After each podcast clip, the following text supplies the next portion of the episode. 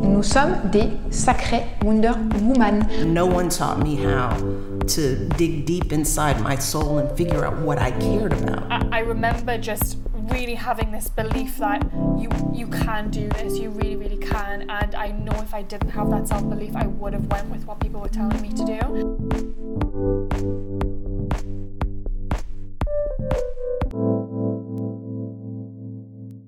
Hello, bienvenue dans un nouvel épisode de Let Women Talk About Entrepreneurship, le podcast qui partage mes discussions avec des jeunes femmes entrepreneurs afin de t'inspirer et de te donner les outils pour te lancer toi-même dans tes propres projets et pour que ça se passe au mieux.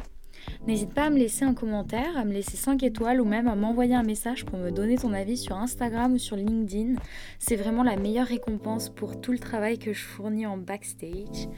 Aujourd'hui, on se retrouve avec Chloé Lucier, qui est cofondatrice de Low Birth Games, une compagnie de jeux vidéo indépendante qui produit des jeux pour un public atypique. Elle a toujours adoré les univers imaginaires, la fiction et la possibilité de devenir quelqu'un d'autre pendant quelques heures l'a toujours séduite. Elle s'est retrouvée à se partir en affaires avec sa sœur et son cousin après un party de Noël et elle est maintenant la lauréate du parcours Entreprendre au féminin de Montréal Inc. On parle par exemple du problème d'inclusion dans l'industrie des jeux vidéo, de la place de la femme dans ce secteur et de l'importance de poser des limites dans sa start-up pour permettre à plus de femmes de s'y impliquer. Je te laisse avec notre conversation. Hello Chloé, merci beaucoup d'être avec moi aujourd'hui pour euh, me raconter ton histoire. Est-ce que tu peux commencer par te présenter pour les personnes qui nous écoutent et ne te connaissent pas? Oui, avec plaisir. Euh, D'abord, merci pour l'invitation. Donc, mon nom est Chloé, je suis cofondatrice de Low Birth Games, qui est une compagnie de jeux vidéo indépendante qui est à Montréal en fait, euh, mais qui fait des jeux euh, pour un public atypique en fait. Donc, euh, euh, des jeux un peu différents pour un public un peu différent, disons ça. Ok. Alors, tu as dit que l'entrepreneuriat t'avait choisi. Euh, là, si tu prends un peu de recul sur ton parcours, est-ce que tu penses que tu es né entrepreneur et tu avais toujours été prédestiné à te lancer en entrepreneuriat? Ou est-ce que tu penses que c'est au fil de petites euh, aventures, de petits moments clés dans ta vie, que tu t'es lancé en entrepreneuriat? Euh, J'ai encore un peu de la difficulté à, à wrap my head around the fact moi-même que je suis entrepreneur. Donc non, c'est pas quelque chose que j'avais jamais considéré avant qu'effectivement ça, le, le- le- ça me choisisse plutôt que je le choisisse. Euh, donc euh, je, dirais que j'ai eu euh, le focus sur le problème avant d'avoir la solution en tête. Disons que dans mon parcours, la question de la diversité et de l'inclusion dans l'industrie du jeu vidéo me préoccupait beaucoup. C'est quelque chose que je euh, j'avais pas nécessairement de solution en tête, mais je, me, je, me, je me questionnais à savoir qu'est-ce qui pourrait faire contribuer au changement un petit peu dans cette industrie qui, qui a quelques petits problèmes, comme on a pu le voir dans l'actualité cette année notamment. Euh, mais voilà, donc euh, la solution m'est arrivée éventuellement lorsque euh, mes cofondateurs, donc euh, qui sont ma soeur et mon cousin, m'ont manifesté un intérêt de, de aussi intégrer l'industrie du jeu vidéo. Puis après ça, euh, la, possibilité de, de partir notre propre truc, de faire un projet qui nous intéressait pour euh, le type de joueur qui nous intéressait, euh, m'a paru évidente. Mhm. Alors tu nous parles de problèmes d'inclusion dans l'industrie des jeux vidéo. Justement, on en, a un peu parlé tout à l'heure, mais euh, tu sais, d'habitude, c'est les garçons qui sont sociabilisés à euh, jouer aux jeux vidéo, les femmes sont pas trop, enfin les petites filles sont pas trop poussées à, y toucher. Comment est-ce que toi, tu t'es rendu compte de cette problématique? Comment est-ce que tu es tombé un peu dans les jeux vidéo? Euh, j'ai toujours été fascinée par les univers fictionnels. Euh, comme beaucoup de jeunes de ma génération, je tripais sur Harry Potter étant plus jeune. Euh, et euh, mes premiers contacts avec les jeux vidéo étaient en tant que fan d'Harry Potter. Donc, j'avais reçu des jeux vidéo d'Harry Potter. Donc, pour moi, c'était pas le médium vidéoludique qui m'intéressait, mais plutôt une façon de connecter avec ma série préférée. Et c'est vraiment plus tard, à l'âge adulte, que, que, en fait, j'ai découvert qu'il y avait des jeux vidéo je- qui, qui étaient finalement des propriétés intellectuelles euh, of their own, puis que je me suis vraiment plongée là-dedans.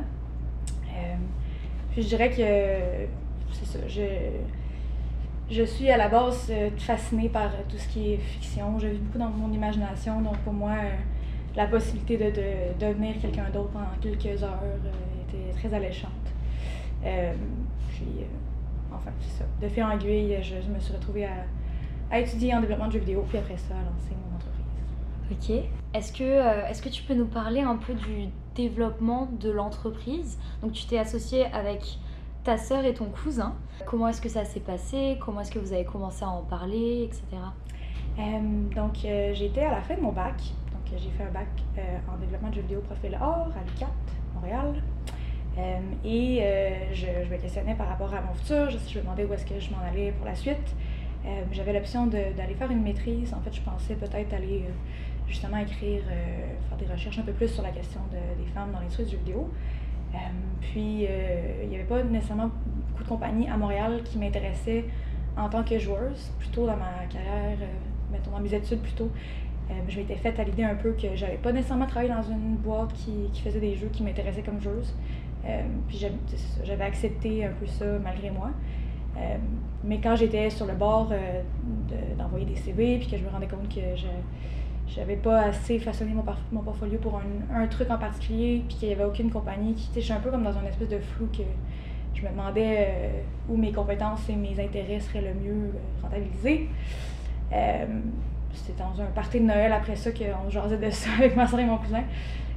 Et eux-mêmes étaient un peu dans des, dans, des, dans des impasses dans leur carrière où ils se questionnaient sur si les milieux dans lesquels ils venaient les intéressaient, si c'était vraiment ça qui, qui leur donnait envie de se lever le matin. Puis ben là, de fil en aiguille, nous on fait les trois cousins-cousines, euh, ben, ma soeur et mon cousin, on fait des, projets créatifs ensemble depuis toujours. On était comme un trio à l'enfance, on est les plus vieux de nos cousins-cousines, donc on organisait un peu des jeux pour nos, pour nos cousins, les, les cousines les plus jeunes.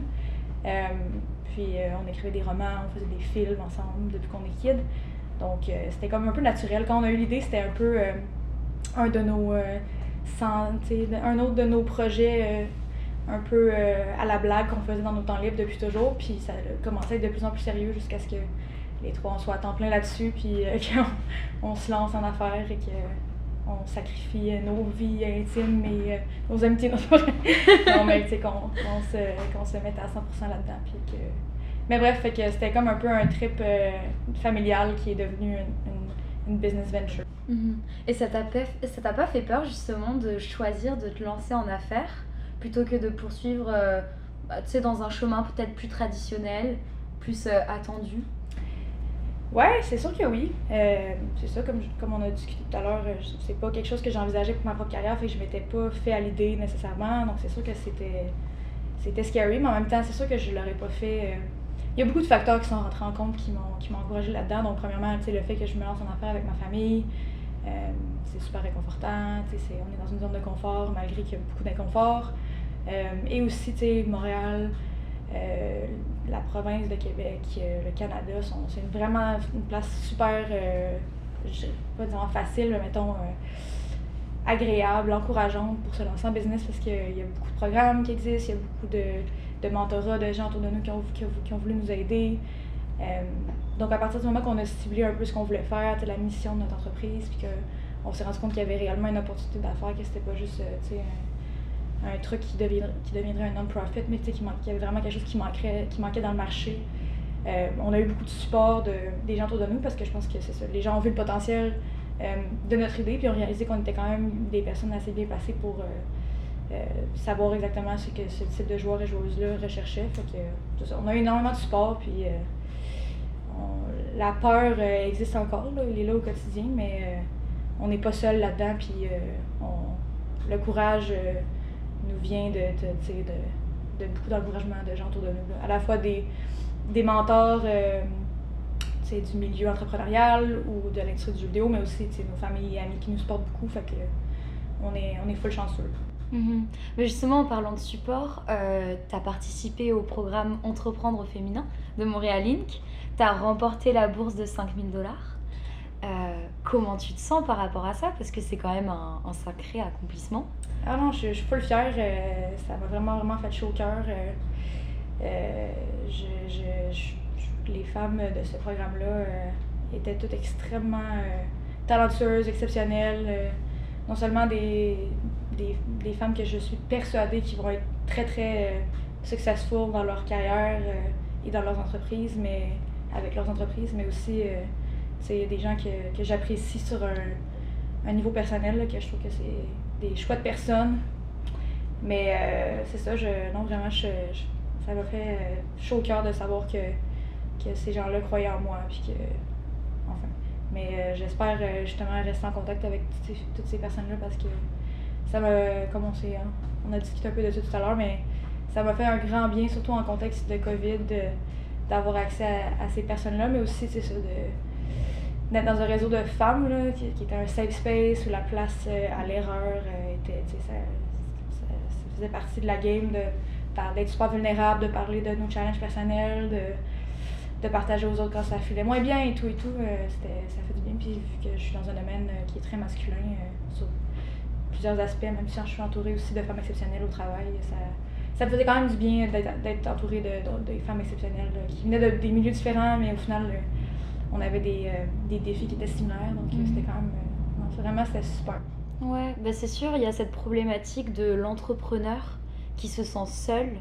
Et euh, c'est- très commun finalement. Et c'est super que tu aies eu l'occasion de participer à un programme où tu étais entouré de femmes qui avaient exactement les mêmes aspirations, euh, les mêmes défis, etc. Euh, si là, tout de suite, tu pouvais me donner deux grosses leçons que tu avais tirées de ce programme, tu peux prendre un peu de temps pour réfléchir, t'inquiète pas. Euh, Qu'est-ce que ce serait? Euh, my God. Euh, j'ai beaucoup appris. Premièrement, je dirais que euh, quelque chose qui. Il y avait deux volets euh, au programme. Donc, il y avait un premier volet qui était le, le volet en vol. euh, et ensuite. Non, c'est pas vrai. Il y avait le volet élan et ensuite il y avait le volet en vol. Puis à la fin du volet, du volet élan, ils choisissaient seul- seulement 10 entrepreneurs. Puis déjà, la, tu sais, la, la sélection euh, m'avait brisé le cœur parce qu'il y avait encore une fois des entrepreneurs exceptionnels qui avaient été coupés. Puis euh, le syndrome de l'imposteur a toujours été présent dans mon parcours, mais il est encore plus à ce moment-là parce que ça c'était comme enfin puis il y avait différentes affaires qui arrivaient dans ma vie en même temps et dans ma, dans ma vie professionnelle qui faisaient que j'étais la confiance en moi c'était tough de, de channeler tu sais je pense que dans, quand tu te lances en affaires puis les femmes en général on est habituées je pense euh, sans faire une grosse généralisation mais on a des tendances disons à, à, à faker un peu notre confiance des fois on l'a pas toujours mais on, on, on marche par dessus là-dessus parce qu'on on veut avancer euh, puis je, je me faisais souvent dire ça en, en- en entrepreneuriat d'ailleurs, euh, fake it until you make it, c'est quelque chose qu'on entend toujours. Puis ça me, ça me siphonnait beaucoup d'énergie de penser à ça parce que, euh, une fois de plus, je pense que les femmes, on n'est pas euh, socialisées à, avoir, à penser qu'on est meilleur qu'on est, tu sais. Puis euh, des fois, de faker ça, c'est pas full naturel. Puis je pense que c'est ça, le programme m'a appris beaucoup sur le savoir-être et le savoir-faire. Puis justement, il y a eu beaucoup, beaucoup de cours théoriques euh, sur euh, vraiment des aspects super nichés de, de ce que c'était être entrepreneur.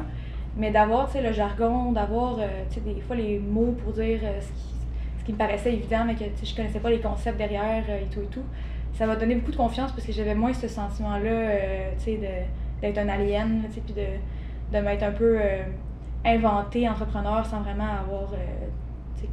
Sans connaître tous les termes et les, et les trucs. Enfin, fait que de de- d'être entourée de ces, de ces filles-là qui, qui me faisaient des pep talks à tous les jours, mais enfin, les fois qu'on se voyait du moins. Et en plus d'avoir un peu plus de, de connaissances pour euh, me, me sentir un peu plus à l'aise dans, dans mes, dans mes communications avec d'autres euh, femmes et hommes d'affaires. Euh, ça m'a donné beaucoup de confiance. Donc, euh, définitivement, ça, je pense que ça serait le mot d'ordre. là. Ça m'a donné un peu plus confiance en moi. Puis, euh, ça m'a ça, ça m'a donné envie de, me- de continuer à me battre. Puis, de continuer à, à aller de l'avant. Puis, qu'au final, il y avait juste des choses positives qui arrivaient. Puis, c'est ça. Ça- C'est pas toujours facile along- the way, mais la majorité du temps, ça va bien. Puis, si ça va pas toujours bien, ben, tu, tu réussis à, à avoir des gens autour de toi qui te supportent. Puis, Mhm. c'était. Ouais. Et ce syndrome de l'imposteur, euh, donc on en parlait un peu tout à l'heure. J'imagine que tu as dû le ressentir au début quand tu as commencé à t'impliquer dans l'univers des jeux vidéo, parce qu'on t'avait pas habitué à t'impliquer dans ça. Tu as réussi à relever cette problématique du problème de l'inclusion dans les jeux vidéo. Tu as participé au programme, tu l'as remporté. Est-ce qu'aujourd'hui, tu te sens encore imposteur ou est-ce que ça va mieux? C'est euh, c'est assez complexe. Je dirais que euh, il y a beaucoup, beaucoup, beaucoup de travail à faire. Pas juste dans les jeux vidéo, mais aussi, je pense, dans, dans le domaine culturel, mais aussi particulièrement dans, tout ce qui est geek, dans la communauté geek. Euh, parce que je pense que, étrangement, on, on aurait tendance à penser que les communautés geeks seraient super euh, welcoming. C'est des underdogs qui se rassemblent ensemble. Ils ont, ils ont été rejetés par les footballeurs, donc ils se mettent ensemble pour faire un, pour être plus fort, mais finalement, j'ai ressenti souvent plus de, de méfiance euh, et de gatekeeping de la part de geeks. J'ai jamais ressenti des popular kids au secondaire. Euh, j'ai passé toute ma vie à être extrêmement impliquée justement dans des domaines, dans des, je veux dire, dans des univers fictionnels. Je tripais sur, euh, comme j'ai mentionné, Harry Potter, mais bien d'autres affaires. Mais c'était jamais des choses qui étaient, qui étaient validées comme étant des, comme étant des bonnes, des bons récits, des bons films. J'ai pas été fan de Star Wars, mettons, tu sais, puis euh, je pense que ce qu'on, ce qu'on le, le, terme que je m'appropriais moi-même parce que je me sentais pas geek, c'était fangirls. On va dire les fangirls. Okay. Euh, puis c'est ça, j'ai dépensé dans ma vie beaucoup d'argent, beaucoup de temps à triper sur des personnages qui n'existent pas.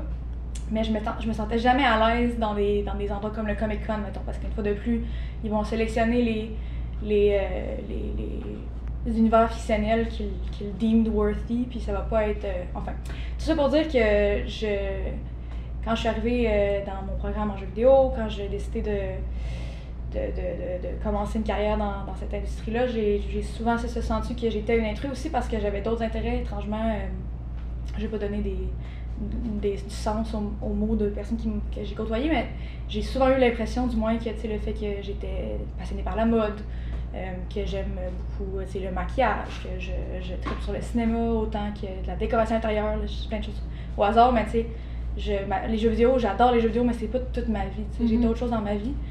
Puis je pense qu'au contraire, c'est ça, les gens dans mon équipe partagent ça avec moi. On est tous super interdisciplinaires, passionnés par plein de trucs. je pense que c'est ce qui fait la force de notre équipe parce que justement, on a envie de d'apporter des choses nouvelles à l'industrie du jeu vidéo, de, de faire des jeux qui s'inspirent d'autres choses que juste d'autres jeux, puis de faire les mêmes jeux over and over again. Mais euh, c'est ça, je, trouve qu'il y a beaucoup de gatekeeping dans, dans l'industrie du jeu vidéo, qui ont on va euh, te demander, euh, on va valider tes connaissances avant de pouvoir euh, t'accepter dans le noyau des fans de jeux vidéo. Tu sais, avant. Puis c'est ça, comme j'ai mentionné plus, tard, plus tôt, je veux dire, j'ai commencé à, aimer les jeux vidéo assez tard dans ma vie. Donc, même si j'adore les jeux vidéo, je connais pas j'ai pas joué à tous les jeux vidéo qui existent sur la Terre. Puis quand j'ai commencé à étudier en jeux vidéo, c'est la première chose qu'on me demandait, c'était comment, ouais, t'as-tu joué à tel jeu? Sais-tu quoi, comment passer tel level de tel jeu de 1998? Puis la réponse était non. Mais au début, j'avais vraiment la difficulté à accepter ça. Puis une autre chose aussi, c'est que euh, il y a des genres dans l'industrie du jeu vidéo euh, qui sont un peu vus comme étant inférieurs par certains joueurs. Donc moi, je tripais sur les jeux narratifs, les jeux qui ressemblent pas à des films, des jeux euh, avec des histoires interactives. Puis à chaque fois qu'on faisait des travaux d'équipe à l'université, disons, je voulais faire des, des, jeux qui me plaisaient en tant que joueuse, c'est la moindre des choses. Puis c'était toujours un peu euh, pris à, la blague, c'est pas, pas des vrais jeux, parce qu'il n'y a pas de challenge, il n'y a pas de compétition. Mm-hmm. Mais l'affaire, on parlait de socialisation ludique plutôt, mais les jeunes femmes, les jeunes garçons vont être socialisés à, à, à retrouver le, le, le, concept du jeu, à, avoir du plaisir en, en, dans de la compétition, dans la la bataille, dans, en jouant au hockey dans la rue avec leurs amis, en jouant au petit soldat. C'est beaucoup dans qui va être le meilleur, qui va gagner. Alors que les jeunes filles, souvent, la façon dont on nous encourage à jouer, c'est avec des poupées, c'est avec, c'est dans le care, c'est dans l'immersion dans la vie de quelqu'un d'autre. Si on va jouer au Barbie, on va devenir quelqu'un d'autre dans l'espace de, de, quelques, de quelques heures.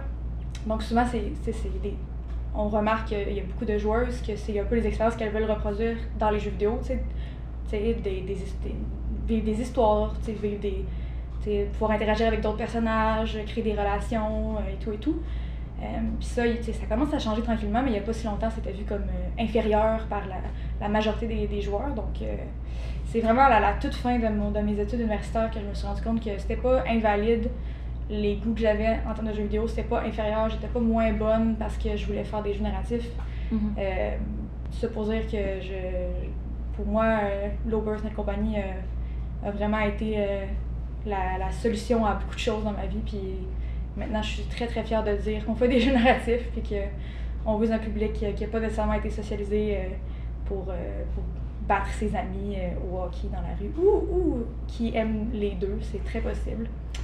je pense qu'on on découvre nous-mêmes à l'âge adulte encore quel genre d'activité on aime faire pour se changer les idées, pour, le, le, jeu fait partie de nos vies dans, plein, plein d'aspects. Puis euh, je pense qu'on n'a jamais fini d'apprendre qu'est-ce qu'on aime en tant que joueur ou joueuse en termes d'expérience vidéoludique. Fait que on, on est super euh, enthousiaste à l'idée qu'il y a plein de sortes de types de joueurs qui finalement trouvent nos jeux intéressants. Mais c'est, je t'écoute et je trouve ça tellement intéressant parce que j'ai, j'ai zéro insight par rapport à cette industrie du jeu vidéo. Enfin, bah, tu sais, moi, on m'a jamais poussé à jouer aux jeux vidéo. J'avais mon grand frère qui jouait, donc euh, bah, des fois, j'étais derrière, je jouais avec lui, mais sais, c'est vraiment pas mon domaine. Et euh, c'est fou de voir à quel point le système genré de notre société est dans toutes les industries, dans toutes les facettes de notre vie. Et je trouve ça fou parce que je suis totalement d'accord quand tu dis qu'on n'a jamais fini de déconstruire en fait les attentes qu'on nous a imposées par rapport à notre sexe quand on a grandi. Absolument. Et c'est c'est trop intéressant que vous fassiez ça. C'est quoi là les prochains objectifs, les prochaines étapes pour euh, Low Birth Games? C'est un peu particulier parce que en fait, ça fait quand même un moment euh, déjà qu'on est à temps plein sur le projet. Ça fait euh, un- presque deux ans qu'on travaille sur notre jeu, euh, le, le premier jeu en fait qu'on va sortir.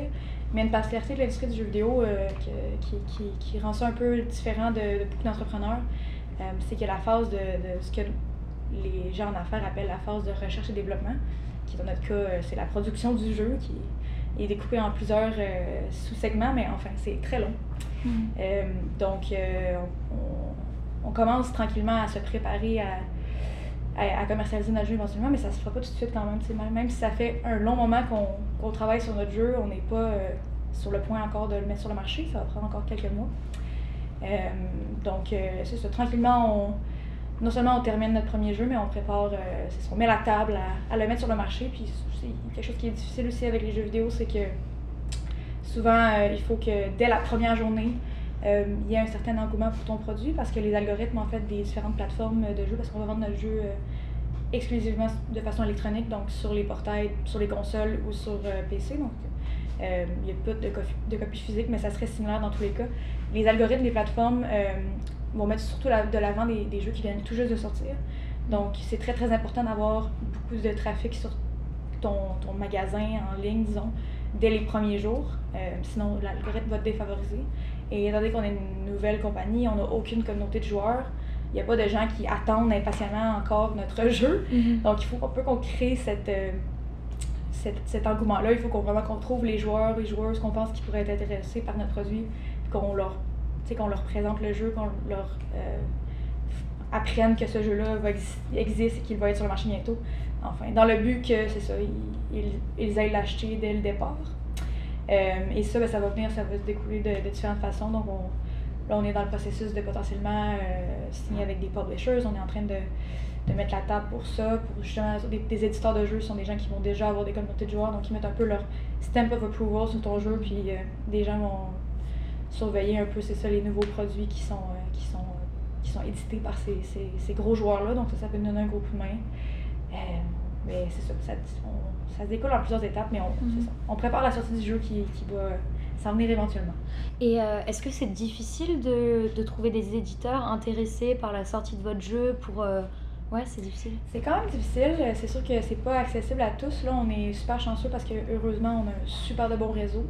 Donc voilà, on est dans un incubateur accélérateur qui s'appelle l'Indie Asylum de Montréal. Puis c'est, euh, en, fait, ces, ces gens-là nous servent aussi de mentors. C'est des collègues, des collaborateurs exceptionnels, là, super, euh, qui nous aident beaucoup. Donc euh, ces gens-là ont déjà un grand réseau, donc euh, ça, nous, ça nous aide à, à rencontrer plus de gens. Mais je pense que c'est définitivement ça, comme vous, dans beaucoup de sphères, c'est les contacts qui vont faire la grosse différence. Mhm. Après ça, il faut que ton prototype, sais, le démo que tu veux leur présenter, soit, soit à la hauteur de leurs attentes. Euh, on a fait une très très bonne étude de marché avant de se lancer. On est assez confiant qu'il y a réellement un besoin pour ce le type de jeu qu'on fait. Euh, mais ça reste que c'est ça. Les éditeurs de jeux souvent vont euh, être, en ex- être en excellente position pour savoir c'est quoi les, les prochains genres de jeux qui vont pogner. Fait que ils vont, euh, ça. On va, on va voir en les rencontrant si euh, ils pensent qu'il y a du potentiel commercial euh, avec notre, notre produit. Mais il y a 10 ans, mettons, on aurait été obligé d'avoir un éditeur de jeu parce que on n'aurait pas pu nous-mêmes, ou en tout cas, ça aurait été très très difficile de nous-mêmes faire une copie physique de notre jeu et après ça aller le mettre chez EB Games, mettons. Mais maintenant que c'est très très accessible de faire des jeux, tout est en ligne. Mm. euh, c'est faci- c'est- possible aussi qu'on on self-publish nos jeux, qu'on les qu'on mette sur le marché nous-mêmes, qu'on fasse le gros de la job nous-mêmes. Euh, puis je pense pas nécessairement que ça serait euh, c'est la fin du monde. On serait capable de, de faire une bonne job, je pense, euh, de ce côté-là. On a encore on a des bonnes ressources euh, dans, dans l'espace collaboratif où on travaille. Mais c'est sûr que ça va être un petit challenge. Je sais, ça c'est un peu du business development, puis c'est c'est la partie de, de notre travail que- qu'on doit apprendre un peu sur le tas parce qu'on n'a pas de formation euh, personne en gestion euh, d'entreprise euh, dans, la- dans le core team. Fait qu'on on fait de notre mieux pour développer ça de façon autodidacte. Mais ça, va être, ça va être particulier en, en contexte de COVID aussi. Là. Ça aurait été pas mal plus glamorous. euh, mon mois de novembre euh, et mon, mon printemps euh, 2021 aurait été. J'aurais été à Los Angeles, j'aurais été Oh, euh, wow. en Allemagne, mais là, ça va être sur Zoom dans ma chambre. Mais bon, Ouais, mais ça va venir ces opportunités. j'imagine. Mais sinon, c'est, euh, je me plains pas. là. L'industrie du jeu vidéo euh, a été euh, très très chanceuse avec la COVID. Là. On, on n'en souffre pas du tout. Là, fait que Mhm. je me plains pas du tout. Là. Ça, on va s'ajuster. Puis Mhm. ça va quand même être super le fun, je pense. Mais justement, j'étais en train de me poser la question, parce que si vous décidez de trouver un éditeur pour euh, publier votre jeu que vous êtes en train de concevoir, est-ce que ça vous met pas des barrières par rapport au type de contenu que vous mettez dans votre jeu? C'est sûr que c'est des choses à prendre en considération. C'est sûr des choses qu'on va évaluer euh, en temps et lieu. Euh, effectivement, il y a un- on vise un, un- y a un segment de notre marché qu'on pense qui est déjà existant. Et on n'est pas les premiers non plus à viser ce public-là. Ça commence de plus en plus à se faire. C'est notre but, nous autres, c'est de contribuer à, à rendre l'industrie plus inclusive, plus diversifiée, mais on n'est pas les premiers, on ne sera pas les derniers à le faire. C'est quelque chose en fait que- qui nous inspire beaucoup puis qui nous motive de, de peut-être qu'on va réussir à inspirer. Des fois, c'est un cercle, c'est un cycle. hein. Fait que s'il y a des, des gens qui jouent à notre jeu, ils se rendent compte, ah, je pourrais faire une carrière dans l'industrie du jeu vidéo, participer Mhm. au changement, tu sais, en fait. Tout ça pour dire qu'il y, y, en a, il y en a des compagnies qui font des jeux un peu similaires aux nôtres, puis on- il y en a aussi un public déjà pour, ces gens, pour ce, ce genre de jeu-là. Donc, euh, une, partie de notre public qu'on va viser est des gens qui ont déjà consommé des produits similaires, donc euh, qui ont déjà eu des éditeurs de jeux euh, qui les ont mis de l'avant. Mais c'est sûr que nous, on a quand même un segment de notre marché qu'on vise qui est les non-joueurs. On, on espère euh, pouvoir convaincre des gens euh, qui jouent pas beaucoup à des jeux vidéo de- d'essayer. Puis tu as parlé de, de ton grand frère qui avait une console. Je trouve ça hilarant parce que c'est genre l'image que j'aime le plus de, pour expliquer la, la socialisation avec les jeux vidéo des jeunes filles. Souvent, quand on- nos premières expériences avec les jeux vidéo, on a encore l'impression d'être en train de voler la console de notre frère. Mhm. C'est- vraiment ça. Je- Oui, dans le fond, c'est ça. Il y a- on veut aller euh, convaincre des joueurs et des joueuses qui peut-être n'ont pas une grande expérience avec les jeux vidéo de- d'essayer Mhm. nos produits. Puis ça, ça vient beaucoup avec. euh, on s'inspire, comme j'ai mentionné tout à l'heure, d'autres choses que les jeux vidéo. Donc, on s'inspire euh, notamment beaucoup du cinéma. On se rend compte que c'est ça, il y a beaucoup de joueurs et de joueuses qui euh, osent pas commencer, tu sais, acheter leur premier jeu, sachant qu'ils vont pas savoir s'ils vont aimer ça parce qu'ils n'ont aucune idée de qu'est-ce que c'est leur goût en matière de jeux vidéo. Ils Mhm. savent pas c'est quoi un jeu qu'ils aiment, tu sais. Donc, en utilisant des, en, en utilisant des référents de d'autres médiums de divertissement, donc par exemple le cinéma, on, on espère aller inspirer des gens qui, euh, qui, qui- qui sont fans de ce genre-là en particulier d'aller essayer le jeu. tu sais. Donc, en, premièrement, tu sais, mettons, par exemple, notre premier jeu en- sur lequel on travaille en ce moment, c'est un genre de true crime, mais pas, pas inspiré de faits réels, mais ça, c'est- donc c'est un mystère, euh, euh, donc euh, un peu thriller et tout et tout. Donc, on, on, on essaie de justement en- emprunter des codes de, des émissions Netflix, mettons, qui pognent beaucoup Mhm. de true crime documentaries et autres. Sachant que c'est ça, c'est quelque chose qui est très populaire aussi chez les femmes. Et que peut-être qu'on va réussir à, à aller convaincre des, des, des gens qui n'ont pas une grande connaissance des jeux vidéo de- d'essayer notre produit. Donc, ça, ça, c'est sûr que c'est quelque chose que. euh, c'est quelque chose à développer, donc il n'y a pas nécessairement de, de publisher qui, qui a une expertise pour ça. Définitivement plus que quiconque, là, mais ça reste que c'est un peu de l'innovation en termes de. Il faut euh, inventer un peu la recette, là. elle n'existe pas. Mais euh, on, on- on aimerait définitivement trouver un publisher qui serait prêt à ce que nous aussi on collabore un peu sur l'élaboration de la campagne marketing. Puis qu'on veut pas non plus c'est ça, être complètement inactif puis Ouais. Euh, les laisser prendre euh, le, le- le volant. là. Donc on aimerait, on a, on a beaucoup d'idées, on a, on a vraiment beaucoup étudié la question. Puis étant nous-mêmes aussi des, des membres de ces niches-là, étant nous-mêmes des, des, des joueurs atypiques, disons, euh, on, on, a, on, aimerait, ça- on, a- on aimerait ça être impliqué quand même dans, dans la, la commercialisation, la mise en marché du jeu, Mhm. for sure. Bah, surtout que ça rend la chose beaucoup plus excitante pour vous de toucher à tout le processus. Absolument. Mais euh, di- dis-moi si je me trompe, est-ce que le scénario, enfin un des scénarios que vous êtes en train de développer, c'est euh, un scénario dans lequel le joueur va pouvoir se mettre dans la peau d'une femme des Ouais. années 50, c'est ça? Absolument. Donc euh, ça c'est le crime mystère. Absolument. Ben, en fait, euh, je sans rentrer trop dans les détails parce que c'est- ça, le jeu n'est pas comme officiellement annoncé encore, donc on, on aller à la surface, t'inquiète, t'inquiète. Ok. non mais parce que en fait j'allais poser une question par rapport à ça, j'allais dire est-ce que vous n'avez pas peur de perdre un segment du marché si en fait votre joueur doit se mettre dans la peau d'une femme? C'est une bonne question. Euh, en fait, la, question de la représentation euh, arrive souvent, souvent sur la table. Euh, et on se rend compte que c'est pas nécessairement quelque chose qui va préoccuper notre, notre joueur typique. souvent, c'est justement des compagnies, parce que la majorité des compagnies, les statistiques les plus récentes montrent que les femmes dans, dans les compagnies de jeux vidéo sont majoritairement dans des jobs d'admin ou de ressources humaines, puis que dans les postes de création, c'est overwhelmingly masculin.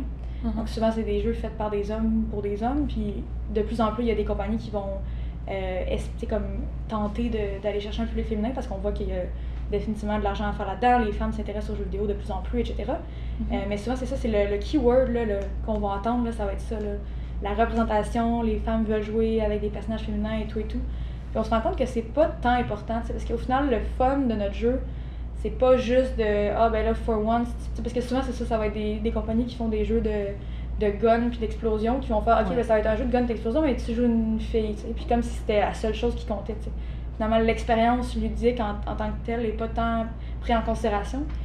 Euh, donc nous c'est ça notre player fantasy c'est pas nécessairement de, de, jouer ta propre vie à toi tu sais. On veut pas nécessairement que la personne se sente représentée à 100% au contraire tu sais on veut définitivement que les valeurs qui sont importantes pour nous soit transparaissent dans, dans le jeu, mais de, de, jeu en jeu, il n'y a, a, rien qui est interdit. On pense que ça va probablement arriver qu'un jour on va faire un jeu que tu joues un homme hétéro, blanc, hétérosexuel, comme cis. Ouais. Fait que c'est pas nécessairement. Euh, on veut pas juste faire des jeux dans lesquels tu vas jouer des femmes. Euh, mais c'est C'est sûr que notre, notre premier jeu, euh, on, on, parle beaucoup, c'est ça, des tabous qu'il y avait dans les années 50, comme, comme tu as mentionné, ça se passe dans les années 50. Donc on, on, on parle de, de la, des doubles vies, de l'invisibilité des personnes queer notamment. Mhm. Mais ça reste que, tu sais, c'est. Ce qu'on propose aux joueurs, c'est d'abord et avant tout de, de vivre l'expérience dans la peau de quelqu'un d'autre, puis d'apprendre à connaître son environnement, d'apprendre à connaître euh, les, les, les, personnes qui l'entourent. Donc, euh, c'est le plaisir est vraiment dans l'immersion de, de, de l'expérience de quelqu'un qui n'est pas nécessairement ta propre expérience non plus. Euh, on, ça, on veut pas non, on veut créer de l'empathie aussi, mais ça reste que c'est pas des jeux qui, qui vont être là pour être éducatifs. On veut pas non plus que ce soit des jeux pour que les hommes apprennent l'expérience des femmes, c'est pas ça notre but. Euh, au final, on, on, fait les jeux comme si on. C'est comme si on faisait des séries télé, comme j'ai mentionné tout à l'heure. On, on, veut finalement. L'interactivité va être la grosse différence, puis on veut que par ses actions, le, joueur ou la joueuse découvre l'histoire, mais l'histoire peut être avec n'importe quel personnage au final. Mm-hmm. Et vrai, ça, si ça ça repousse des joueurs, ben tant pis pour Ouais. Dans parce qu'il y a tellement de jeux, c'est sûr qu'on va s'aliéner une partie de là. C'est comme, c'est impossible qu'on va réussir. Il y a plein de joueurs qui vont nous détester, là, c'est sûr. Là. On, on, mm-hmm. est bien conscient de ça. Puis euh, le, le, statu quo euh, est confortable pour beaucoup de joueurs, mais euh, joueurs et joueuses. Mais mm-hmm. On, on se préoccupe pas trop parce qu'on on veut pas non plus créer de la, de la guerre. Là. On, ne on part pas en, en en bataille contre les joueurs traditionnels, vraiment pas. C'est plus que, tu on va pas non plus marcher sur des œufs pour faire attention de froisser euh, ces gens-là qui veulent pas de changement dans l'industrie du jeu mhm. vidéo parce qu'on est rendu ailleurs. Là. C'est, déjà dans les dix dernières années, l'industrie a extrêmement évolué, puis on, les femmes joueuses et les personnes euh, de genre marginalisées, puis il y a de la place pour tout le monde dans l'industrie du jeu vidéo, puis euh, les gens qui se retrouvent pas dans le stéréotype du gamer typique, qui vont pas se laisser marcher sur les pieds. Mhm. Euh, parce que tu es complètement en train de me vendre le jeu. Est-ce qu'il y a une date euh, de sortie prévue là? Euh, Pas encore, donc ça va dépendre de plusieurs facteurs, dont ce qui va se passer dans les prochaines semaines et tout et tout. mais on va pouvoir être en mesure de, de donner plus d'infos sous peu là. Nos réseaux sociaux sont encore une fois très. Il n'y a pas grand chose là. on travaille là-dessus, mais si, euh, si, euh, si tu nous suis, dès qu'on a des nouvelles, on va les partager, euh, for sure. Ok, sur les réseaux sociaux. oui, absolument. Ok, je serai une des premières à savoir, je vais suivre ça. Bah, tu sais, c'est hyper intéressant d'entendre ton projet et j'aimerais avoir encore plus de temps pour en parler. Mais il y a une question super importante que je dois te poser. C'est. Donc, si tu devais dire à une fille un peu plus jeune que toi, donc mhm. début vingtaine, si tu devais lui donner un conseil pour qu'elle ose enfin entreprendre, se lancer dans un projet qui l'anime, dans lequel elle veut s'investir de son temps, de sa personne, qu'est-ce que tu te donnerais comme conseil? Euh, Je pense que si la, la personne qui, qui, écoute ça hésite, euh, et je pense que le fait de de se questionner est-ce que l'entrepreneuriat m'intéresse ou pas, ça veut pas, sais, comme c'est un une première étape. Mais si la personne va jusqu'à écouter des podcasts pour s'inspirer ou faire des recherches et tout, je pense que c'est une personne qui est suffisamment motivée pour le faire. Après ça, c'est sûr que l'entrepreneuriat, c'est pas fait pour tout le monde, mais ça reste. Y a, y personnellement, depuis que moi j'ai commencé, j'ai que du plaisir. C'est euh, tout so boring, t'es constamment sur l'adrénaline, c'est comme. Je retournerai pas en arrière, puis je veux dire, si, euh, si, si, les choses font que l'entreprise euh, continue pas, je vais trouver une autre façon. Tu sais, comme j'ai trop de fun à faire ça, mm-hmm. puis je pense que un conseil que je donnerais, ça serait de, de vraiment se questionner par rapport à est-ce que c'est quoi ton, ton, ton, objectif de carrière en termes qu'est-ce que tu veux apporter à l'industrie dans laquelle tu travailles ou une industrie qui t'intéresse et comment tu penses que tu peux le faire puis si tu penses que tu es la bonne personne pour le faire ou que tu es euh, même si on s'entend comme on a mentionné on n'est pas toujours confiante mais que tu as un doute que peut-être que tu serais pas pire mettons je pense que tu devrais te lancer parce que c'est bien le fun puis euh, il manque de femmes dans le milieu entrepreneurial puis euh, mm je pense que ça peut euh, que apporter du positif. Mais est-ce que c'est pas fatigant justement d'être tout le temps sous cette adrénaline? Parce que bah, j'écoute tous ces parcours d'entrepreneurs, avec un E à la fin, genre d'entrepreneurs femmes, et c'est toujours plein de, plein de choses qui arrivent vite, surtout au début des projets, c'est super excitant, tout avance, il se passe ci, il se passe ça. Euh, est-ce qu'il n'y a pas un moment où tu te dis Ah, ok, bon, j'aimerais bien avoir en fait un 9 to 5 et être tranquille dans mon lit à, à 10h du soir? C'est sûr qu'au final, c'est ton choix. sais Comme j'ai mentionné, ça n'a pas toujours été le cas dans l'histoire, puis ça c'est pas le cas partout sur la planète, mais en ce moment au Québec, c'est possible de travailler 9 to 5 entrepreneur. Les gens n'osent pas le dire, puis ils le croient pas, là, mais comme au final, tu peux suivre ton rythme, tu peux, si tu réussis à sécuriser des funds pour te payer un petit salaire, tu sais, comme, il n'y a pas tout le monde qui va voir l'entrepreneuriat de la même façon, puis l'ambition de devenir une multinationale ou avoir 500 employés, t'as pas besoin de. C'est comme tu peux juste avoir envie de te créer ta propre job, puis that's enough, tu sais. Fait que. Je, nous autres aussi, les, les trois cofondateurs, on a toujours été sur la même longueur d'onde là-dessus. On voulait pas s'exténuer, on voulait pas que ça take over notre, notre vie.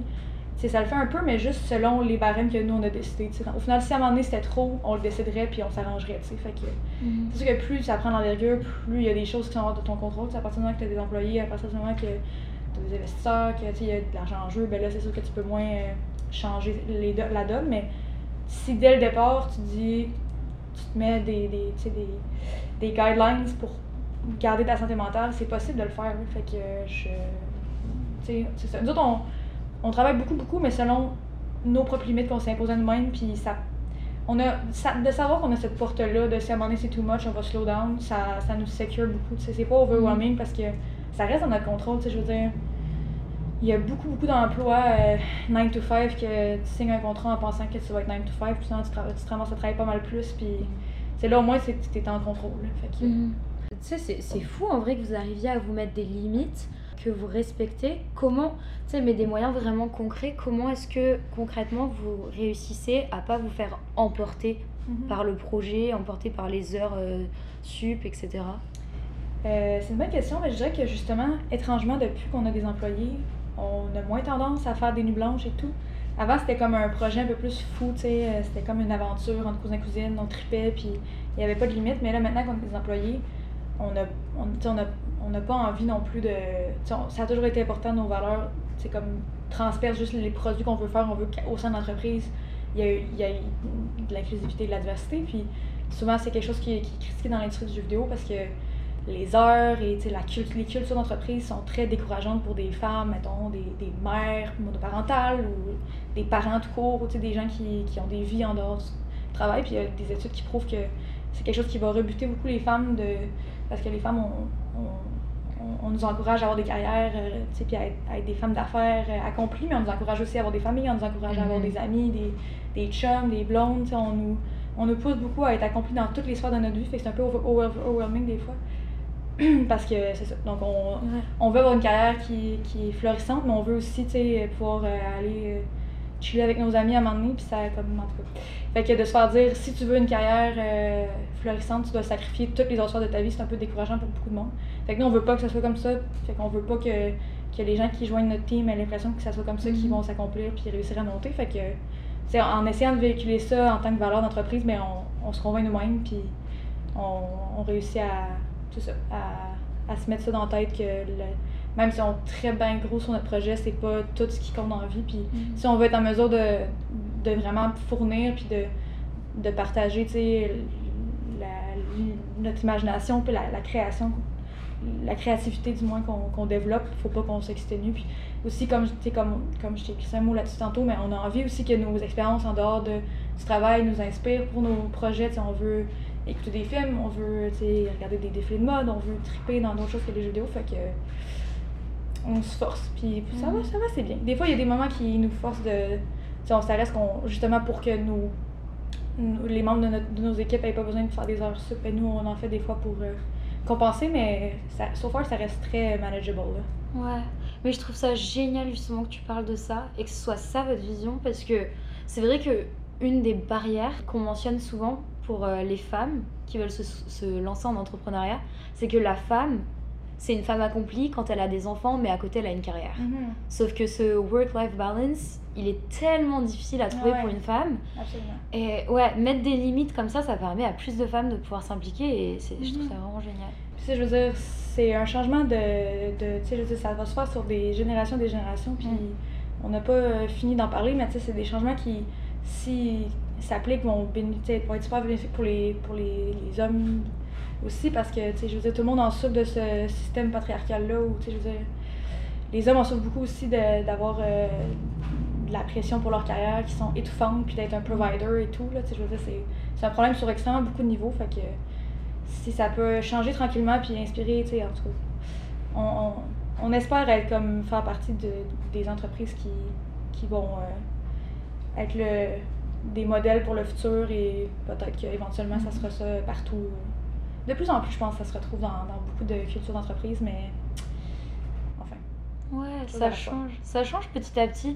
Même, euh, tu sais, toutes ces, tous ces pays ou toutes ces entreprises qui parlent de congé paternité, parce que jusqu'à présent, que des congés maternité, Ouais. mais le père vient d'avoir un enfant aussi, donc peut-être que ce serait bien qu'il ait une petite pause. Ouais, Euh, ouais, mais c'est ouais, c'est vraiment super intéressant et je suis super contente que tu aies partagé ça avec nous.